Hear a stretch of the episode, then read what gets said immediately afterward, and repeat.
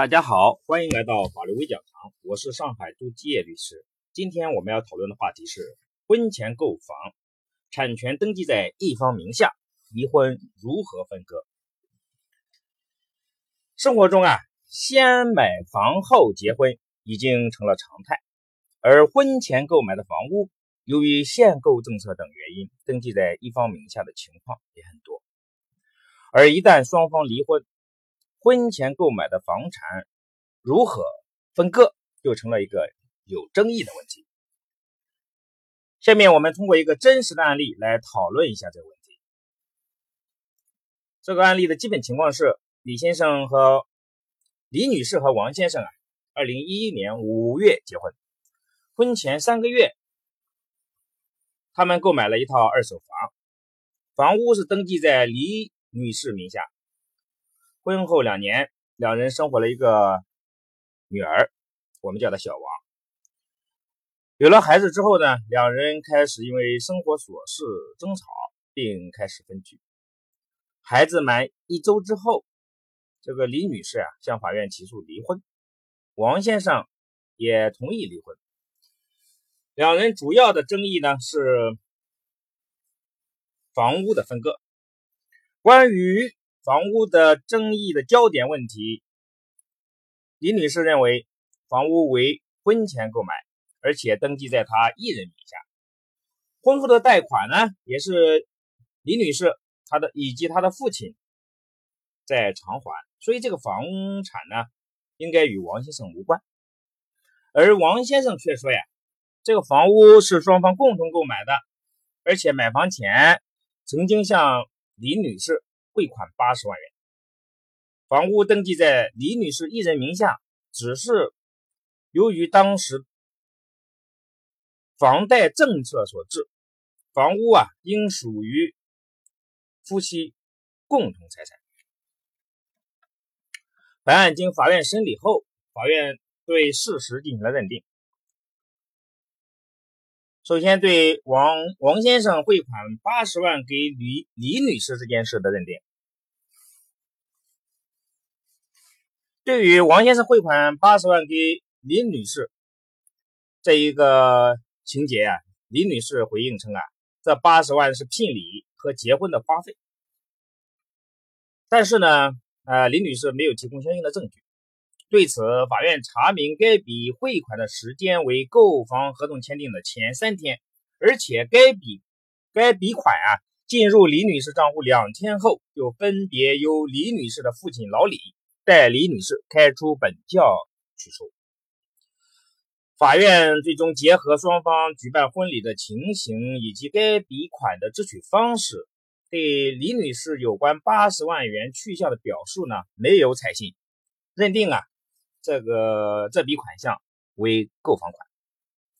关于事实认定的第二方面呢，就是李女士用婚前及婚后的公积金。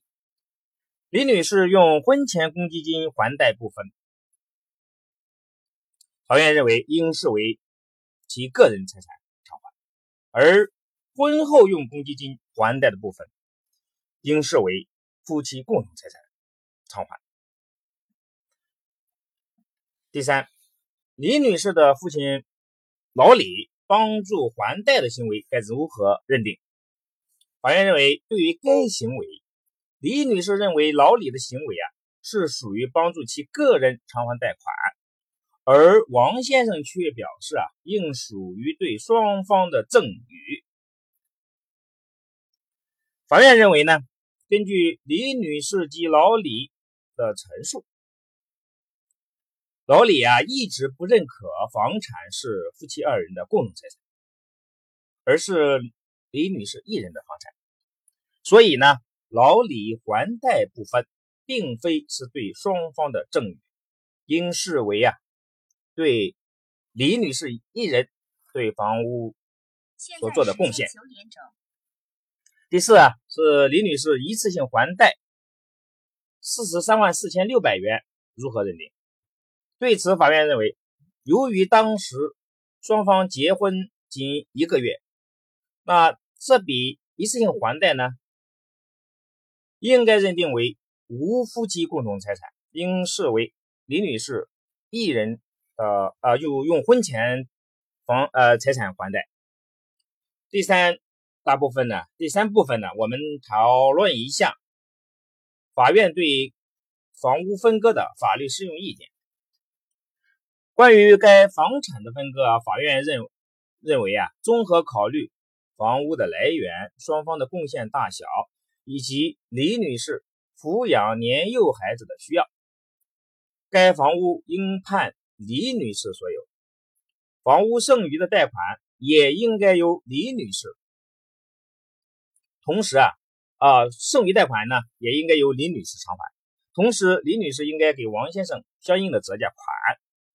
关于折价款呢，综合考虑房屋的现值、双方对房屋的实际贡献等因素，结合照顾子女及女方权益的原则，酌定为一百二十五万元。